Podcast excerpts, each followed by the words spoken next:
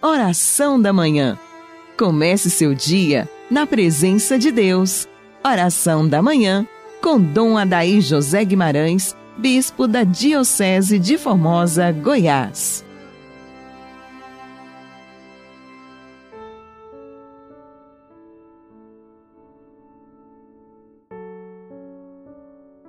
Ave Maria, Virgem poderosa, Imaculada Conceição, Rainha das Vitórias, que as vossas lágrimas de sangue destruam as forças infernais que se levantam contra nós. Dileto ouvinte, iniciemos nossa manhã de sábado quaresmal em nome do Pai, do Filho e do Espírito Santo. Amém. Ó Deus, Vós sempre cuidais da salvação dos homens, e nesta quaresma nos alegrais com graças mais copiosas. Considerai com bondade aqueles que escolhestes, para que a vossa proteção paterna acompanhe os que preparam para o batismo e guarde os que já foram batizados. Por Cristo nosso Senhor.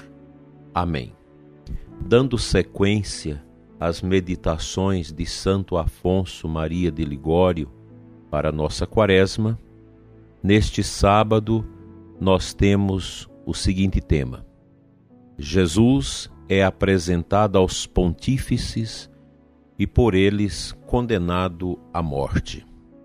Santo Afonso toma o versículo 57 do capítulo 26 de Mateus para fundamentar a meditação de hoje. Eles, prendendo a Jesus, o levaram a Caifás, príncipe dos sacerdotes. Imaginemos ver a Jesus perante o tribunal de Caifás. Ali é esbofeteado, tratado de blasfemador, declarado réu de morte e, como tal, maltratado de mil modos Jesus, porém, no meio de tantos opróbrios, nada perde de sua serenidade e doçura, e parece que, com seu silêncio, nos diz: Se quiserdes desagravar-me das injúrias que me fazem, suportai por meu amor os desprezos, assim como eu os suporto por vosso amor. Eis que o Redentor é levado como em triunfo à presença de Caifás, que já o estava esperando, e vendo-o diante de si, só e desamparado de seus discípulos, ficou cheio de contentamento. Minha alma contempla o teu Senhor. Ele está todo humilde e manso. Contempla o seu belo rosto, que no meio de tantas injúrias e desprezos não perdeu a sua serenidade e doçura. O ímpio pontífice interroga Jesus sobre seus discípulos e sobre sua doutrina para achar algum pretexto de condenação. Jesus responde-lhe com humildade: Eu não falei em segredo, mas em público. Todos estes que aqui estão podem dar testemunho do que eu falei senão quando depois de uma resposta tão justa e tão branda, um algoz mais insolente avança do meio da chusma e, tratando Jesus de atrevido, lhe dá um forte soco, uma bofetada, dizendo: É assim que respondes ao sumo sacerdote? Ó Deus, como pôde uma resposta tão humilde e tão modesta merecer tão grave insulto. Entretanto, o conselho procurava testemunhas para o condenar à morte, mas não encontravam, pelo que o pontífice vai novamente buscar matéria de condenação nas palavras de nosso Salvador mesmo e lhe diz: Eu te conjuro pelo Deus vivo, que nos digas se tu és o Cristo, o Filho de Deus. O Senhor, ouvindo que o conjuravam em nome de Deus, confessa a verdade e responde: Sim, eu sou, e um dia me verás, não tão desprezível como estou agora diante de ti, mas assentado num trono de majestade como juiz de todos os homens. acima das nuvens do céu. Ouvindo estas palavras, o pontífice, em vez de prostrar-se com o rosto em terra para adorar a seu Deus, rasga seus vestidos e diz: Para que mais precisamos de testemunhas? Acabais de ouvir a blasfêmia. Que vos parece? E todos os outros sacerdotes responderam que, sem dúvida alguma, ele era réu de morte. Ah, meu Jesus, o mesmo disse também vosso eterno Pai, quando oferecestes a espiar os nossos pecados. Meu filho, disse, já que queres satisfazer pelos homens, és réu de morte, e por isso é necessário que morras. Então cuspiram-lhe no rosto e deram-lhe bofetadas. Sendo Jesus Cristo declarado réu de morte, puseram-se todos a maltratá-lo como a um malfeitor.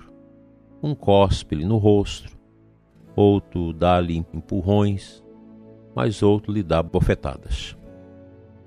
Vedando-lhe os olhos com um pano, escarnece dele chamando o falso profeta e dizendo: Jaz que és profeta, profetiza agora quem te bateu.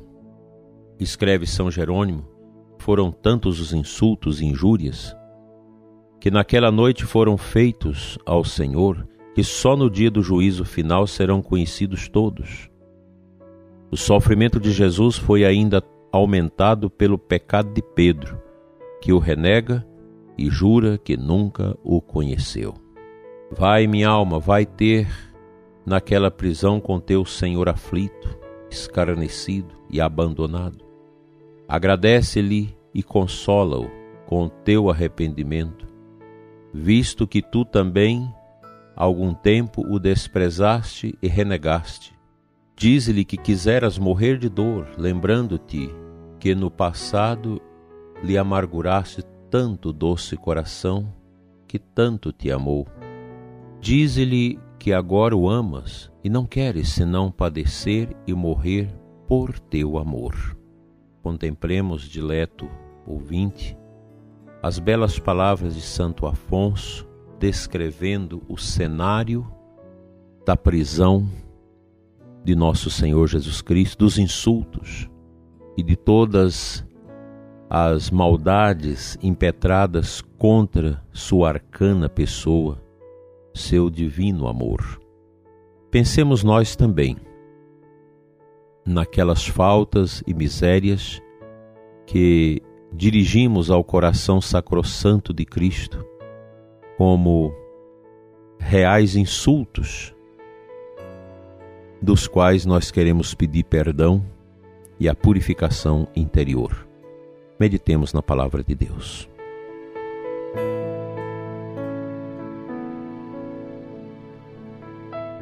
A aclamação ao Evangelho deste sábado nos apresenta Ezequiel 18:31. Lançai para bem longe todas as vossas iniquidades. Criai em vós um novo espírito e um novo coração. Estamos concluindo esse período quaresmal, encerrando esta semana chamada pelo povo de Semana das Dores, diante do mistério do Cristo que é encarcerado que é esbofeteado, que é preso, que é condenado pelos pecados da humanidade.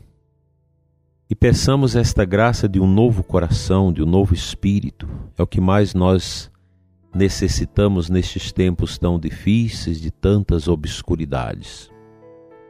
É necessário que nós, como bons cristãos católicos, desejemos configurar cada vez mais nosso ser ao ser do Cristo que por nós se entregou para a nossa redenção, para a nossa salvação. Enquanto houver o pecado no mundo, há uma necessidade da continuidade da redenção da humanidade. Cristo nos redime pela sua cruz.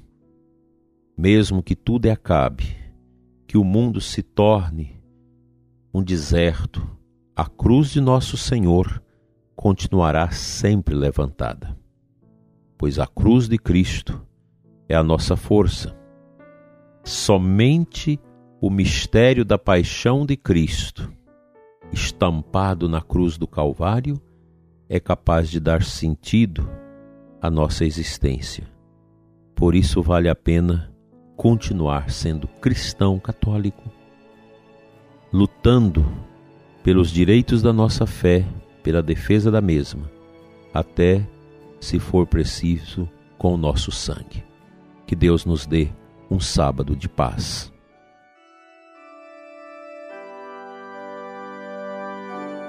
Pai Santo, nesta manhã eu oro por aqueles irmãos e irmãs que, deixando de olhar para a cruz, cravaram seus olhares nas coisas passageiras deste mundo, que ao invés de obter a consolação objetiva e profunda do mistério da dor de Cristo na cruz, preferiram buscar as consolações nos prazeres dos sentidos e no abraçar as coisas que passam. Pai Santo, toca o coração de tantos que abandonaram a igreja, de tantas pessoas que já não querem mais orar, que já não conseguem mais abrirem seus corações na confissão, que já perderam a necessidade da Santa Missa, que já não estão mais na seara, te buscando a cada instante. Cura, Senhor, os corações vazios, os corações endurecidos pela mentira e pelo erro. E não deixe, Senhor, que o ouvinte deste programa, que todos nós, tenhamos a tentação de abandonar o teu mistério. Só tu tens palavras de vida eterna. Amém.